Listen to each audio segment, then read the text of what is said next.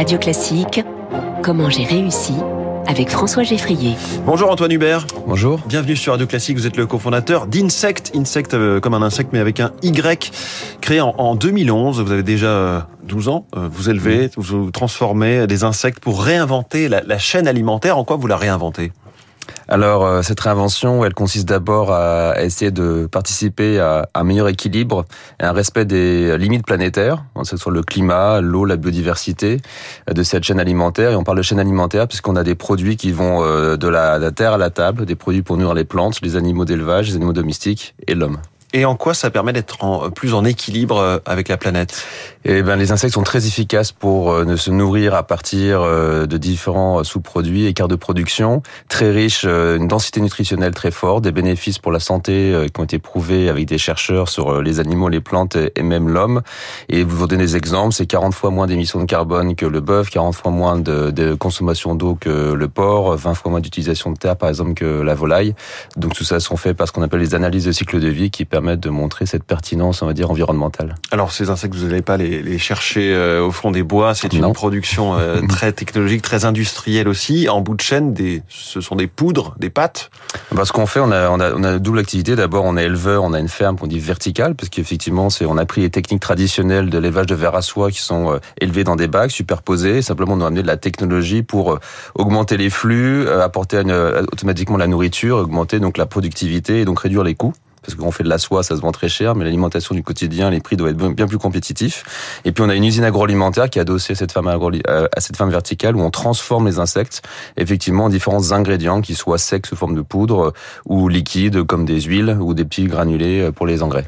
Et pour l'homme, ce sont des, des ingrédients qui sont en base à une... Exactement. Dans tous les cas, en fait, nos, nos ingrédients vont rentrer dans la préparation de produits finis. Ça va être mm. mélangé, par exemple, à d'autres poudres pour faire des engrais organiques euh, pour les agriculteurs, à euh, du blé ou d'autres protéines végétales, que ce soit dans l'alimentation des poissons, des chiens, des chats, ou même l'humain pour faire des, des steaks végétaux ou des pâtes. Oui, alors précisément, ce ne sont pas simplement des produits de substitution. Vous mettez en avant des qualités, euh, j'allais dire, premium pour chacun de, de, des segments de marché que vous visez. Oui, tout à fait. Ce positionnement premium qu'on a depuis le début, c'était de montrer avant justement, on n'a on a jamais vendu entre guillemets à nos clients le côté euh, durable dans un premier temps. C'est d'abord la qualité technique et fonctionnelle.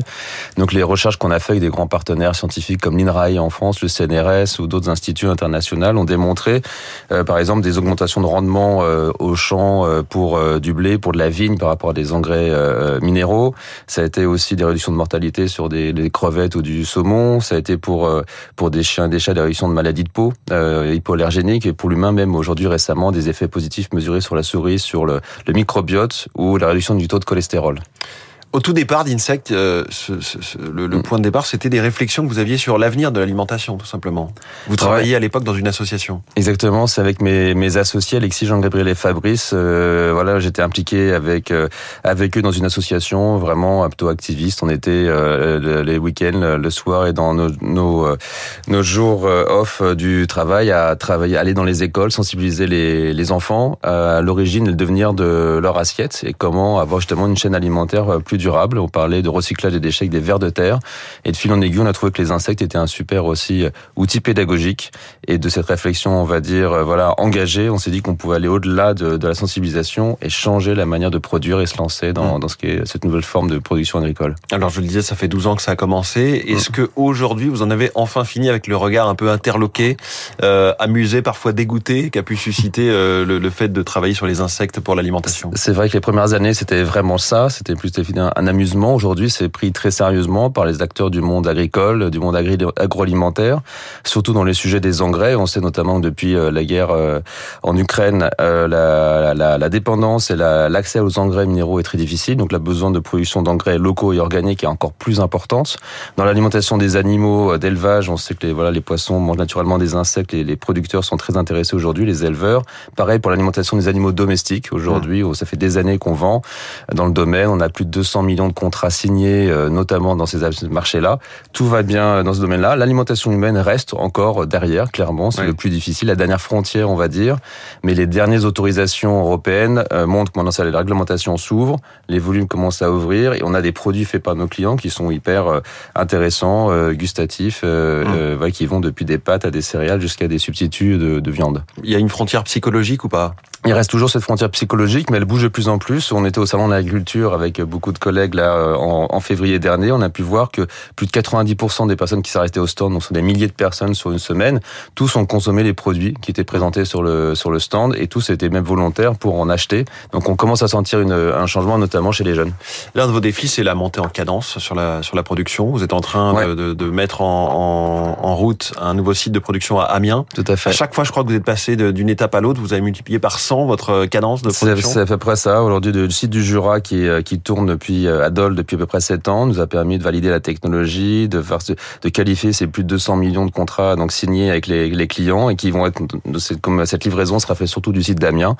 Et donc ça fait quelques mois qu'on a commencé le, site de la production. Des insectes sont sur le site. On commence à, à faire des cycles de, de démultiplication de notre cheptel pour livrer nos clients d'ici la fin de l'année. C'est vraiment le gros enjeu effectivement pour nous et notre horizon d'atteindre la profitabilité maintenant euh, dès que possible. Dès que possible, ça veut dire quand? Bah écoutez, dans la, ce site-là, en tout cas, Damien nous permet nous nous l'atteindre. Donc ce qu'on appelle, c'est il y a un ramp up. On a augmenté notre capacité jusqu'à atteindre oui. la capacité maximale sur notre site et atteindre la profitabilité. Là, vous êtes à 200 millions de dollars mmh. de valeur de contrats signés ouais. pour les euh, cette année et les deux années qui viennent. Exactement pour les trois ans, effectivement devant nous, et on a à peu près Donc un il y a milliard. un business qui est là évidemment. Le business est vraiment là. C'est au-delà de la, la, la, la, qualité vraiment encore une fois euh, nutritionnelle ou environnementale qui est éprouvée par de nombreux chercheurs indépendants. Maintenant, oui. vraiment, les, les clients ont, ont, démontré que cette valeur était réelle. 200 millions de signés, 1 milliard dans le pipeline. Donc aujourd'hui, c'est vraiment euh, plus augmenter la capacité de production. C'est tout notre enjeu. 350 personnes chez vous, chez Insect, dont beaucoup d'ingénieurs sur des spécialités d'ailleurs très très variées. Ouais. Euh, il y a une bataille de brevets aussi qui se joue. Bah les, c'est un quand on développe un nouveau secteur, forcément, euh, il y a l'innovation et c'est nous depuis notre premier euh, notre premier jour, l'innovation est au cœur, de développer les nouvelles technologies, qualifier les produits, tout ça, c'est beaucoup de brevets. On a plus de 380 brevets déposés, c'est plus de la moitié du portefeuille mondial du sujet à nous seuls, donc ça souligne le, le, le taux d'innovation, la haute technologie qui est embarquée euh, derrière ce qu'on fait. Et vous faites partie des trois PME finalistes du concours de l'Office européen des brevets, c'est la semaine prochaine. Exactement. En un mot, comment est-ce que vous avez réussi jusqu'à présent? Eh bien, écoutez, on leur euh, réussi, on verra. En tout cas, on a passé différentes frontières, euh, différents grands obstacles. On considérera qu'on aura réussi, qu'on aura atteint justement cette profitabilité. C'est ça l'objectif de toute entreprise. Et on y est presque. Et euh, on a réussi parce que justement, on a démontré que le produit était plus qu'à un intérêt théorique. Les clients l'achètent. Ça, c'est une première chose. Donc, une validation commerciale, validation réglementaire. C'est important dans notre domaine agricole et alimentaire. Les, les, les, restrictions peuvent être très fortes. Et on a réussi à, à valider ça. Et puis la technologie, euh, tout ce qu'on a fait, un scale-up mmh. depuis notre premier euh, laboratoire à, dans l'incubateur Agora 9 ici à quelques pas d'ici dans Paris euh, jusqu'à ce site d'Amiens, des scale-up progressifs qui ont montré que la technologie bah, fonctionnait, on pouvait élever à grande échelle des insectes. Antoine Hubert, cofondateur d'Insect, merci beaucoup merci à vous d'être venu ce matin sur Radio Classique en direct dans Comment j'ai réussi. Très bonne journée.